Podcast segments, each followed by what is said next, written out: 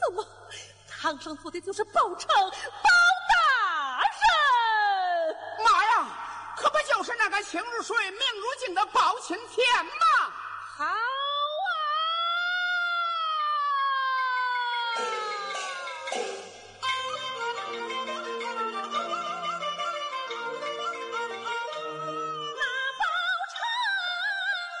！Hello，列位民工，欢迎来到空灵客栈，我是说书人悟空，一起聊聊邪乎事儿。今儿个这开场跟往常不大一样啊，又是锣鼓家伙事儿的，又是叫板的，干嘛呀？这是，哈哈。您刚才听到的这个呢，是霍春明老师表演的豫剧名段《包拯耿直名声显》。我是真不会唱啊，我要是会唱的话，其实也张不开这个嘴。我怕吓着您老几位的啊！这个故事说的是什么呢？说的是宋真宗啊，有两个妃子，一个李妃，一个刘妃，争着抢着呢，要给这个宋真宗老赵啊生儿子的事儿。因为这个李妃的孕期呢要比刘妃早，所以赶在刘妃的前面呢就分娩了，生下的呀还是个儿子。看到这儿，这刘妃一想：好家伙，你这先诞下了龙子，那日后这正宫皇后和太子是不是就没我们娘俩啥事儿了呢？哎，那个诗怎么说来着？叫“公子王孙逐后尘，绿珠垂泪滴罗巾。侯门一入深似海，从此萧郎是路人。”呵呵，所以啊。这个政治权谋在宫中可谓是无所不用其极的，这就叫一入宫门深似海，从此节操是路人。像我这种基本上没什么智商的人，在宫斗剧当中吧，也顶多活过一集，那都算是奇迹了。那这刘飞一看事情不妙呢，就和宫内的主管叫郭怀和这接生婆呢就定过下了。趁着李妃失血虚弱的时候呢，用一只扒了皮的狸猫把这个李妃刚刚生下的儿子呀就给调换了。这宋真宗一看李妃生了一只扒了皮的狸猫，和好家伙，这还了得！妖怪，直接将李妃打入冷宫。没过多久，这刘妃是顺利生产，也是一儿子。至此吧，这刘妃的儿子就被封为太子了，而他呢也被册封为皇后了。这就是咱们非常熟悉的狸猫换太子。这个故事最早出现在《三侠五义》这本小说里面，因为这故事特别的精彩，丝丝入扣，逐渐呢就被各种曲艺形式呢搬到了属于自己的舞台上面。列位民工有兴趣的话呢，也可以去听一听。那为什么在开书之前跟大家聊这么几句闲话呢？就是因为啊，今天这个故事呢，就有点类似于。狸猫换太子，要听书，您往山东省商河县看。故事发生在二零一零年的一月份。话说，这个县城有这么一家汽车修理厂的老板，名字叫大宝。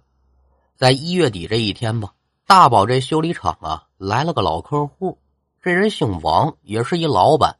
平时大宝呢跟人套近乎，就叫他王哥。王哥干嘛的呢？也有自己的营生，在县下面呢有个乡叫孙集乡。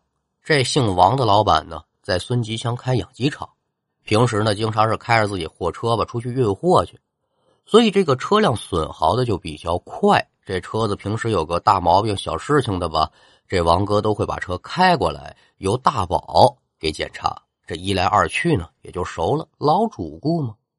这次啊。老王开来的车呢，可不是之前那辆货车了，是一辆白色的桑塔纳，成色不错，九成新吧。那看到王哥呀，这大宝赶紧起身递根烟。哟，王哥，好久没来了，怎么着换车了？哎，可不嘛，最近忙，这车也刚换的，不到半年呢，几个月。抽了两口烟呢，这王哥就指了指外面这桑塔纳，就对大宝说：“大宝啊，瞧见这车没有？”你把这车给我做一下整体的喷漆。大宝搭眼观瞧这辆白色的桑塔纳，这心里就有点纳闷儿。哎，这车刚买不到半年，这车身上也没啥划痕，喷漆干啥呀？他就问王哥：“王哥，这啥意思呀？”这王哥笑了：“他说呀，这车这色儿太他妈丧气了，你给我喷个喜庆点的颜色，这钱绝对不是问题啊！咱都知道，这白色一般都是出殡的嘛，白事。那一听王哥这么说呢，大宝暗自也就撇嘴，心想：你他妈的嫌这颜色丧气，你当时买车的时候琢磨嘛呢？但是甭管什么原因吧，自己干的就是修车厂，到手的生意也没有往外推的道理。心里纳闷归纳闷，但是还是嘴上应承着：“王哥，您放心，绝对没问题。”那和王哥确定好这个喷漆的颜色之后呢，这生意啊就算是做成了。那临走之前呢，王哥就告诉这大宝说：“大宝啊，你们就先干着，等我来取车的时候，这钱我一块给你结了。”哎，因为是老主顾，对于王哥这要求，大宝也表示没问题。送走王哥之后。大宝就开始招呼工人说：“赶紧吧，把这车重新喷漆。”可是几天过后啊，这个车子的漆也喷完了，也烤干了，就是迟迟不见这个王哥来取车。中间呢，大宝就试着联系王哥，但是啊，电话不通，短信不回，是怎么也联系不上。最后没办法了，这好好的车子扔在这儿，这得多少钱呢？你也不可能差我这喷漆的几个钱呢。再说了。你暂时不给我结钱，我也饿不死。干脆呢，就把王哥这车呀放在修车厂的一个角落了。哪成想啊，这一等哈，不是三天五天，而是半年多。直到车子周围已经是杂草丛生，车子看那样就跟个破车似的。但是这王哥依旧没动静，这车是不要了还是怎么着呀？最后没想到呢。在七月下旬的这么一天吧，具体哪一天我是说不好了啊。来了这么一辆警车，来到了大宝的修车厂了。大宝一看，哟吼，警车！但是自己又不做违法乱纪的事情，守法好公民，所以他就下意识的认为呢，这个警察要修车。可是两厢这样一交谈呢，有问题了。今天警察来不是来修车的，是为了向大宝确定一个人。这人是谁呢？就是消失了半年多的王哥，而且呢，另外一个目的就是说，半年前王哥是不是放在这一辆白色的桑塔纳呀？让你改色儿，有没有这个事儿？大宝说啊，是是有那么个事儿啊。警察呢就赶紧对于这辆车进行勘查。这大宝一听说，哎呀，你们该查查了，来的也忒是时候了，我正找他呢。这车扔我这都快生锈了。喷漆这账还没给我结呢，这民警呢也是呵呵一笑，你也别找了啊，就你这王哥呀，跟一起杀人案有关啊？是杀人案？怎么回事啊？怎么还扯出这么大的案子呢？那说到这事儿啊，咱还得从二零一零年的七月十三号说。话说在七月十三号这一天吧，孙集乡有一村民呢。在村里面一处废弃的农田的枯井里面，看出点不太寻常的地方，赶紧打电话报警了。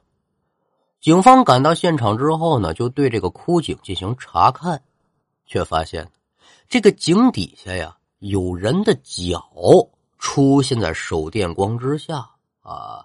再仔细辨认一下之后，这才发现这是一具呢头上脚下的一具尸体。那这井里黑咕隆咚的，拿手电光也看不清。但是呢，影超超也能确定了，这里面绝对是个死人。接下来吧，发现了尸体之后，警方是费了不少的劲，这才呢把枯井内的尸体啊给弄出来。尸体是全身赤裸，可是由于这尸体啊已经是高度腐烂了啊，这脸是完全看不清楚了，烂透了。大概只能判断出来，这个尸体是个男的，年龄在三十到四十岁之间，身高一百八十公分左右，体重呢大概是九十公斤吧。但是，由于现场是一处废弃的农田，周围这个环境也是杂乱不堪，所以也找不到什么有用的线索。而且人已经腐烂成这个样子了，该有的证据呢，随着时间也是慢慢的都消失了。但是啊。不幸中的万幸是，在这个井底下找到了一把斧子。后来把这斧子交到法医那边鉴定，出的鉴定结果是什么呢？这个死者呀，是后脑遭受钝器猛烈打击之后，造成了这个粉碎性骨折致死，并且呢，现场井口不大，直径大概三十多公分，也就是说，死者是被致死之后被强行塞进去的，死亡时间初步判断是三个月到一年之内，也就是说，两千零九年七月到四月之间。并且呢，那柄工具斧上也没有发现任何的指纹和血迹。那之后，这商河县的警方呢，在掌握了目前的情况之后，就总结出几点有关于凶手的线索。第一啊，死者年龄在三十到四十岁之间，身强体壮，所以凶手应该和死者是一样的青壮年、孔武有力的。第二。抛尸的地点在荒弃的农田当中，那凶手肯定对周围的环境是比较熟悉的。第三，死者全裸，说明凶手就不想让大家知道这个死者的身份，因此判断这凶手啊是具备一定的反侦查能力的。那对于这种无名尸案呢，最终你肯定得找到尸源，所以。商河警方呢，就开始在孙集乡周边的村镇吧，就展开了失踪人口的调查。与此同时，警方也开始对现场找到的那柄斧子展开了调查。那从现场找到的那柄斧子呀，可不是咱们家里面常用的那种，比如剁骨头的，或者是呃乡镇劈柴火的那种普通的斧子。这个斧子斧头和斧柄的交界处呢。各有一个用来加固的铁片子砸在上头，这是一种工具斧。这种斧子家里面很少有，所以警方呢立刻开始对孙集乡附近的五金店就进行了排查。功夫不负有心人，在排查的过程当中呢，警察叔叔们呢就在一个五金店找到了线索。五金店的老板就说了：“说这种斧子呀，我这一共进了十三把。”而且进货的时间都是零九年的年底，那这么长时间，我这销售清单肯定是没了。所以说，老板也记不起来这斧子到底卖给谁了。虽然没法确定这柄斧子到底是被谁买走了，但是通过这把斧子的进货时间，就可以断定这个死者的死亡时间应该是跑不出零九年年底之后了。这一下子就将死者的死亡时间整整的压缩了五个多月呀。而在对于村民进行走访的时候呢，有村民也表示说，在一零年一月二十八号的时候呢，就看到过那片废田的那个地方呢有血。根据这个线索呢，警方就推测，死者的死亡时间非常有可能是二零一零年的一月份。而另一路调查失踪人口的调查员呢，对孙集乡啊、商河县呢、济南市整个山东省吧，就逐渐的扩大这个死者排查的范围，力度也是不断的在加大。但是您说这事儿有点邪乎，全国人口登记库都查遍了，就是没有找到这个失踪人口，这就意味着什么呢？您想通过尸源来破案的思路肯定得终止了。最后，这警方就想啊，既然通过失踪人口找不到尸源，那咱干脆就来个逆向思维。失踪的不光是死者，也有可能是杀人之后潜逃的凶手。所以，根据这个思路，又结合凶手对本地十分熟悉的这个条件，警方就开始对比在二零一零年年初左右孙集乡本地的失踪人口。哎，这一调查不要紧。果然有一个具有作案嫌疑的人，很快就出现在警方的视线当中了。这人是谁呀？就是咱前文书说过那个养鸡场的老板王哥。王哥叫什么呢？王熙元，大号，三十多岁了，离婚了，孙集乡本地人。通过对村民的走访得知呢，这个王熙元在开设养鸡场这几年呢，可是欠了银行。不少的贷款，少说得百十来万，而且这个失踪的时间呢，跟这个死者的死亡时间也是相当接近的。但是啊，警方从村民的口中得知，这个王熙元的身高啊才一米六左右，而且长得十分的瘦小啊，是个弱鸡。那死者的身材大概是一米八十多，九十多公斤。那您想要是从格斗理念上来说的话，这个是一力降十会啊，那比王熙元高大强壮的多。如果王熙元真的是凶手的可能性，这可就不太大了。但是这个王熙元老王他失踪这个时间，未免是不是有点太巧合了呢？那警方在调查这个王熙元失踪前的一些行动轨迹的时候呢，就发现了。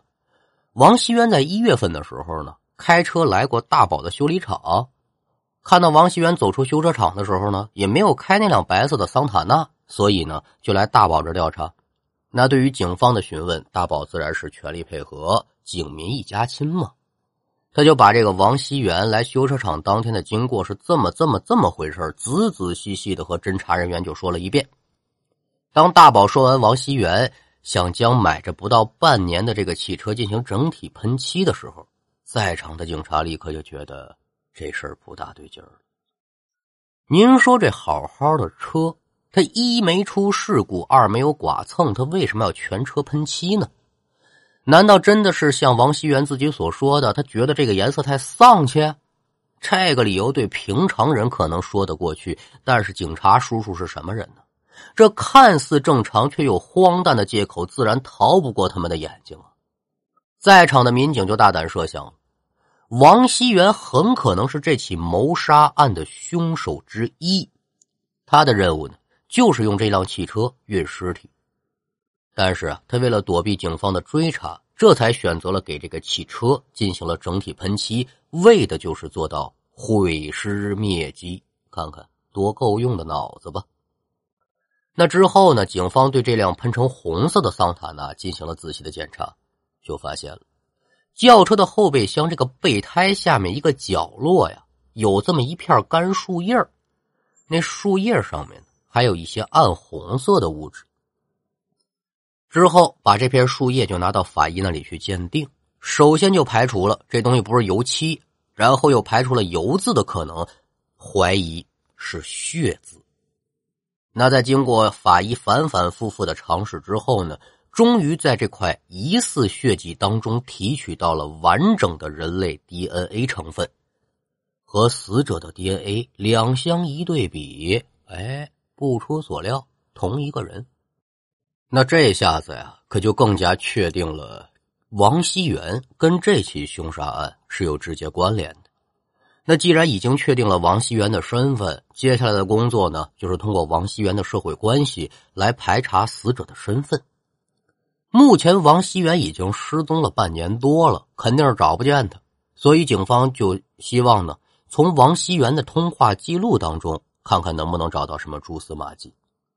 那经过仔细的排查之后呢，警方就发现了，在二零一零年一月份的时候啊。王熙元和两个天津市的号码沟通的特别的频繁，而且其中的一个号码呢是在二零一零年的一月二十四号就停机了，之后呢就再没有续过费。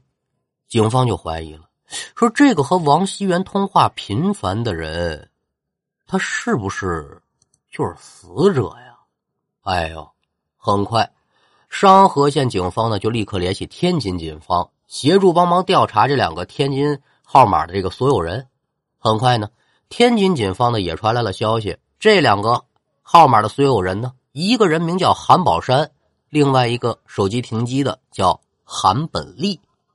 接着，商河警方就马不停蹄的赶到了天津市，通过走访两个人的家属，这才知道，韩本利和韩宝山啊，两个人是老乡儿，在一零年一月份的时候呢。韩本利跟着这韩宝山出去打工去了，而且这其中啊有一个特别重要的节骨眼儿是什么呢？他的家人说，在一月二十四号的时候就联系不上韩本利了，到现在呀半年多，人还是杳无音讯。接着呢，这商河县警方又从韩本利的家人中呢了解到了一个特别重要的线索，那就是。已经失联半年之久的韩本利的身高、体型、年龄，跟死者呀是十分的相仿的。那为了验证这个判断呢，警方就提取了韩本利家人的 DNA 与死者的 DNA 呢进行比对。这一比对之下呀，拍板了，就是韩本利。那现在死者的身份已经确定了，那杀人凶手是谁？这个时候，韩本利一同外出打工而又返乡的韩宝山再次出现在警方的视线当中。之后呢？商河县警方呢，就找到了韩宝山，就问他说：“跟你一块那小哥们韩本利上哪儿去了？你们俩不是一块出来的吗？”哎呦，一问到这个问题，韩宝山啊就开始含糊其辞了，说的这话也是前言不搭后语。最终在警方的审讯之下，这韩宝山呢是终于交代了自己的犯罪事实。韩宝山也不隐瞒，他也直接承认了，说这韩本利呢是我杀的。那至于为什么他要杀韩本利呢？这事情啊，就得从零九年说起了。零九年的九月份，王熙元呢，这个希望联系到韩宝山两个人，说呀，我出十万块钱，你俩帮我去杀一个叫张本领的人啊。张本领，咱也不知道有多大本事，起这么个名字。至于原因呢，王熙元也没跟他们多说。就是说呢，你只要把这老张给我干死，这钱就到手了。零九年这十万块钱也不是一小数目了，您搁在现在这十万块钱也不是少钱了。所以韩本利二人在这金钱的驱使之下，可就答应了这王熙元王老板了。可是没有想到，这个张本领这名儿啊，还真不是白取的，哈，命格太硬，运气太好。韩本利两个人实施了好几次暗杀都没成功，车祸、炸药，哎，这都没要了张本领的命。而这一次次失败的暗杀计划，让这个王熙元王老板拿出的筹码可就是越来越多了。到最后，从十万块钱直接涨到了十四万，但是还没成功。哎呀，王熙元也累了，可能是也害怕这事情东窗事发吧。就打电话告诉韩宝山说计划取消了，你把这韩本利给我杀了，这十四万呢归你一人所有啊！这有点就像黑吃黑那意思了。韩宝山刚开始不乐意啊，这是我老乡，从小玩到大的。但是王熙元就对韩宝山说：“你不杀他也行，那我就让韩本利杀你，这钱我给韩本利，反正你俩之间必须得死一个。”王熙元的意思其实是什么呢？这暗杀张本领这件事啊，不能让太多人知道，否则是迟早得露馅自己想把这韩本利两个人都杀了，这不现实，所以呢，只能让他俩自相残杀。这样呢，双方都有把柄在对方的手里握着，那也不怕别人出卖自己了，对不对呀？相互牵制。那韩宝山一听这话，他又不傻。自然是不想做刀下之鬼，再加上还有这十四万的真金白银跟这摆着呢，去他妈的同乡之情吧，保命要紧呢。之后，在一零年这一月底，韩宝山又拿着王熙元王老板提供这个斧子，就把韩本利啊给做了。之后，韩宝山就叫来了王熙元。两个人呢，又拿这桑塔纳轿车，将全身赤裸的韩本利拉到了这个荒地之上，将死去的韩本利呢是头朝下就丢进了这个井里头。之后呢，又把这个斧子擦干净，顺手呢也扔井里了。之后呢，韩宝山就拿着所有的赏金离开了山东，返回了天津老家。虽然韩宝山现在已经被缉拿归案了，但是另外一个案犯王熙元这还是没有信儿啊！你甭管是王熙元的家人、家属还是朋友，那通通都联系不上他，而且就连王熙元的身份证他都没拿。更令警方头疼的是什么？王熙元银行这账户里的钱一毛钱都没花过。那简短接说吧，二零一二年。距离这案子可就过去两年多了，在这两年里面，商河县警方是经过了数次的排查暗访，而且在这期间呢，还经历了全国的清网行动。但是，哎，您说这王熙元真是神了，没信儿，找不着。咱想一下，没有身份证，没有钱，这个人他能跑到哪儿去啊？啊，您甭管怎么样，他肯定需要花销。但是王熙元的银行账号、身份证没有使用过的痕迹，而且联系王熙元全国各地的亲朋好友都说没见过王熙元这人，这个就不符合常理了。王熙元这哥们儿到底躲哪儿去了？那也就是在办案民警百思而不得其解的时候吧，有这么一个脑子比较活泛的民警，他突然呢就想到这么一条短信。这条短信是在当年案发之后，警方在王熙元失踪之后呢，走访他家属的时候，哎，这些亲属呢都收到过这样的一条短信。这条短信的发件人是王熙元，而且这是一条群发短信。短信的内容也比较简单，但是您得听真着了。内容是这样的：兄弟，我去躲债了，过几年回来，不用担心我。当时警方啊也没对这条短信过多的怀疑，通过这条短信的内容，明显看得出来，这是非常非常符合一个畏罪潜逃的情况的。所以这两年当中，警方也没在意。但是啊。再把这条短信拿出来一看，细看之下，警方可就发现这条短信当中最不合理的地方了。什么呀？前文书我可告诉你了，您听真着了，兄弟，我去躲债了，过几年回来，不用担心我。这个称谓他有问题呀，咱都知道，我大华夏是个礼仪之邦。尤其是在农村，这辈分的礼仪更是要命，也是非常看重的。王熙元发这条短信，除了平辈人之外，难道没有他的叔叔辈、爷爷辈的人吗？而且王熙元所在的孙集乡对这个辈分的一块看得十分重。你说你管你爷爷叫兄弟，你这不是没礼貌的问题，你这是找挨抽啊！另外，就算是群发的。啊，大可是这个叔爷辈的群发，平辈人的群发，你干嘛通通的都发出去，全是兄弟啊？这就让警方呢，可就有点怀疑了。那大侦探福尔摩斯啊，曾经说过，当你排除了所有的不可能，剩下的那个，即使再不可思议，也是唯一的可能。结合以上种种反常的现象吧，警方就给出了一个大胆的结论。这条短信呢，不是王熙元本人发的，也就是说，王熙元现在并不是失踪了，他很可能早就死了。那既然判断王熙元已经死了，那他杀他的凶手是谁呢？首先，警方第一个想到的自然就是已经归案的韩宝山。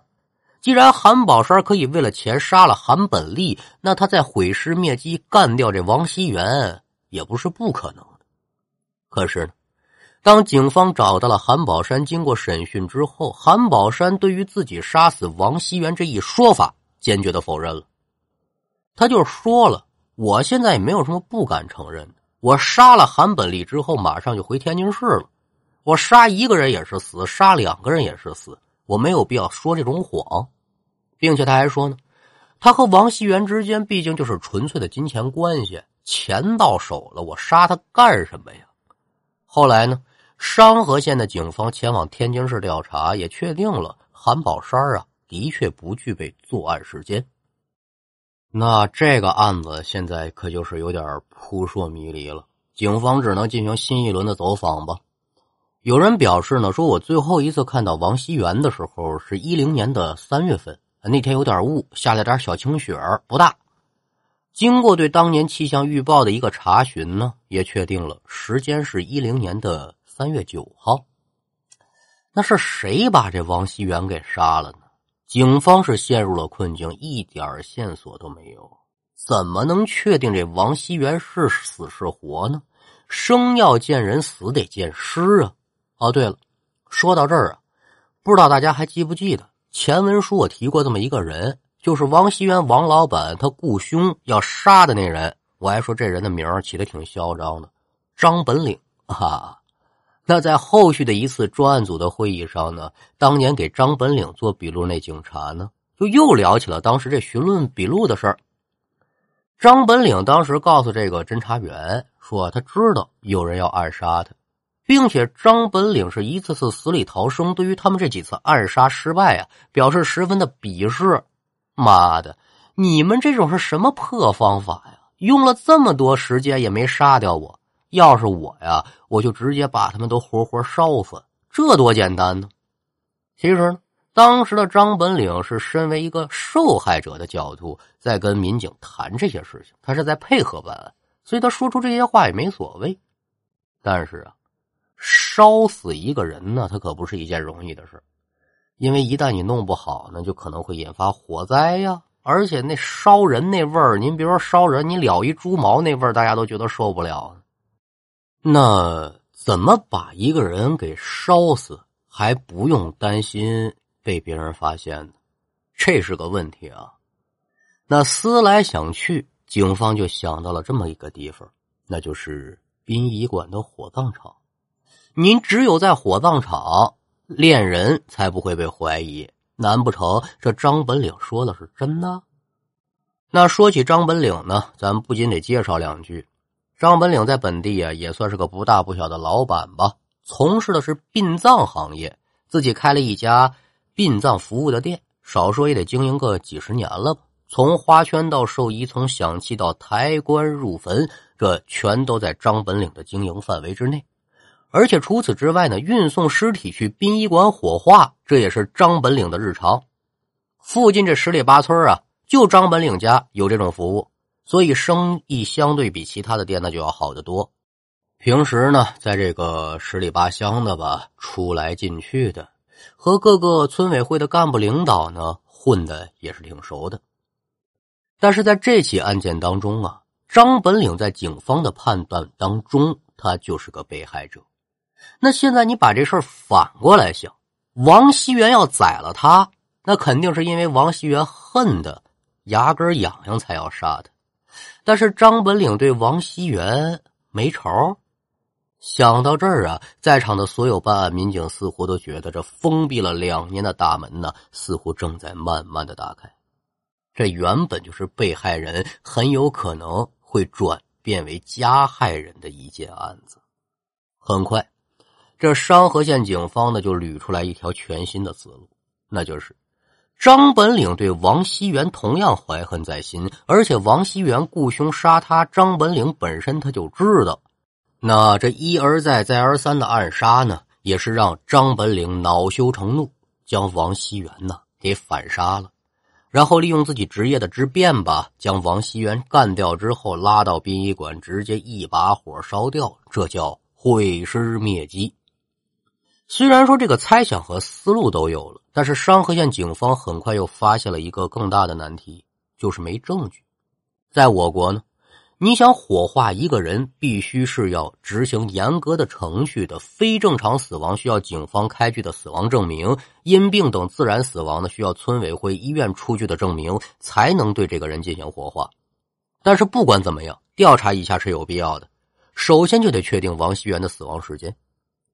根据之前村民说，最后一次见到王熙元是在二零一零年的三月九号，也就是说，王熙元是三月九号以后失踪的。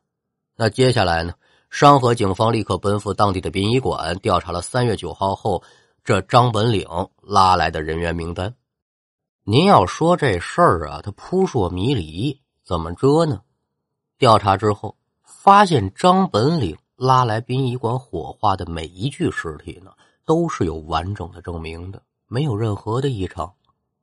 紧接着，商河警方又将这个调查的范围呢扩大到了附近的县市殡仪馆。哎呦，这一调查才发现，张本岭运送尸体火化的殡仪馆不光是本地，在周边都有业务，生意做的还不小。对周边殡仪馆进行调查后呢，得到了一个结果：三月九号后十天的时间里，警方发现，在乐陵殡仪馆。有五具张本岭拉来的尸体，但是取掉信息之后发现，这五具尸体都有完整的证明，一切手续都是齐全的。也就是说，这张本岭他没有在这上面弄任何的猫腻虽然说结果是这样的吧，但是啊，警方依旧是不想放弃，因为张本岭真的非常有可能杀掉王熙元。之后呢，商河警方重新回到了当地的殡仪馆，开始逐一的调查张本岭近几年所有火化人员的名单。这一查之下，不要紧呢，还真让商河警方发现了决定性的证据。根据张本岭送来殡仪馆火化人员的名单，一个人名就引起了警方的注意。这个人的名字叫丁有才，八十多岁了。零八年十二月份去世的，然后被张本岭呢带到了殡仪馆进行火化。而在临县殡仪馆调查火化人员名单的时候呢，警方又发现了丁有才这个名字，在二零一零年的三月九号也出现过了。拉尸体过去火化的呢，还是张本岭啊？这一个人是不可能死两次，也不可能是火化两次。那有人就说，那重名不行吗？就是为了防止重名，警方又调来了临县殡仪馆的火化记录，两相这一对比，不光是名字，而且其他的各种各样的信息是一模一样，其中也包括公民身份证号。而后啊，警方就找到了丁有才的家人进行了走访。丁有才的家人表示说，丁有才在零八年的时候得病过世了，早就火化了。那这下子张本岭的嫌疑可就大了。一零年三月九号，张本岭送去火化的尸体，肯定就是王熙元了。虽然确定了张本岭的嫌疑，那么问题就来了：王熙元真的被张本岭给火化了？那现在可就是死无对证了。如果张本岭来个死不承认，警方这边拿不出确凿的证据，就很难给张本岭定罪。之后啊。警方又找到了张本岭的妻子，叫张红霞，进行了询问。就问他，说：“一零年三月九号，你们家里面，或者是你丈夫张本岭，有没有什么不大对劲儿的地方啊？”张红霞琢磨了一下，告诉警方，说：“时间太长了，我想不起来了。而影超超记着，晚上回家之后，发现自己家沙发上自己新买那坐垫没了。”当时呢，自己就问丈夫张本岭：“如果新买那个沙发坐垫去哪儿了？”这张本岭啊，支支吾吾也没说出来啥。于是警方立刻对张红霞所说的沙发进行了仔细的勘查。这一查不要紧，有了重大的发现。张红霞所说的沙发其实就是那种木质的连宝椅，就是当地农村常用的一种沙发。当时天冷啊。直接坐在椅子上，它凉，所以一般的这个农村呢，会用拿这个棉质的、挺老厚的一垫子铺在上面，哎，既喧腾又隔凉。而原本放在沙发上的垫子，它怎么就无缘无故的没了呢？张本领会为了一个沙发垫子支支吾吾的说不出话吗？难道这沙发垫上有什么不可告人的秘密？在警方技术部门的仔细检查之后。终于在椅子靠背后面的木条子上发现了几点喷溅的血迹，在对血迹中的 DNA 进行提取检验之后，确认了这是王熙元的血迹。得了吧，现场的证据确凿，两份火化记录和 DNA 的对比结果，在对张本岭的审讯过程当中，这张本岭啊，终于是承认了，说这王熙元啊是我杀的。而这个时候已经就是一二年的十一月份了，距离发现韩本利的尸体都过去两年零三个月了。案件中的好几个问题也即将真相大白：王熙元他为什么要杀张本岭？最后王熙元为什么又被张本岭给反杀了？最后啊，经过张本岭的交代，原来这一切呢，都是因为张本岭的妻子张红霞呢，一直与王熙元。通奸有染，哎，这就出现了咱们《水浒传》当中比较经典的桥段了。两个人为了能在一块儿呢，就商量着，哎，怎么能把这张本领给干死？最后两个人决定采取这雇凶杀人的方式杀掉张本领。其实啊，张本领他也不傻呀，一直他都知道，而张本领也知道是王熙元找的人。平时经常出入殡仪馆和死人打交道的张本领呢，没想到啊，自己有几次差点就成为其中的一员。但是好在张本领这运气实在是太好了，好几次也没杀成。死里逃生的张本领呢，这次算是彻底的怒了。一零年的三月九号这一天，张本领把王熙元就约到自己家了。啊，他呢就说呀：“哎，你俩这事儿呢，也别藏着，也别掖着了，我啥都知道啊。呃，你俩这个不太地道。”王熙元一听，当面被人把这事给挑明了，那脸上肯定也挂不住啊，拒不承认，说我跟你媳妇张红霞有婚外情。两个人之间言语不和，愤怒之下，这张本领和自己这理性的同乡就拿这木头棒子，把坐在沙发上的王熙元给打死了。因为沙发和垫子上有很多血，所以这张本领呢就把这垫子和尸体啊一起放进了车中殡仪馆使用那个尸体袋。张本领在十里八村运送火化尸体这么多年，这村委会的人肯定也都熟络呀。这种证明又不是什么特别保密的东西，所以弄几个戳子，当当当往上一砸，特别简单。因此啊，这才有了张本岭用零八年就被自己送去殡仪馆火化的丁有才的名义呢，填写了新的一份死亡证明，并且把王熙元的尸体拉到临县的殡仪馆给火化掉了。在那之后呢，张本岭又用王熙元的手机啊，给亲朋好友群发了这么一条：“兄弟。”我出去躲债了，过几年回来不用担心我。那一二年十一月二号这天呢，张本岭两个人呢就被警方羁押到现场去指认现场。同年，当地的检察院呢对张本岭这个案件呢进行了一系列的正式公诉。这起案子侦破之后，相关部门也加强了开具死亡证明和死者火化身份证明的核对工作，确保呢不再发生类似的案件。这兜兜转转、扑朔迷离的案子呢，总算是落下了帷幕。与此同时啊，也在告诉我们：天网恢恢，疏而不漏。别管是与谁有多大的深仇大恨，我们呢可以拿起法律的武器来保护自己，但是切莫走出个一差二错，毁了自己的一生。正义也许会迟到，但是它永远不会缺席。好了。今天的故事呢，就给您讲完了，希望您能够喜欢。播讲：悟空，素材整理：世界，后期剪辑：心外无声。我们下回再见。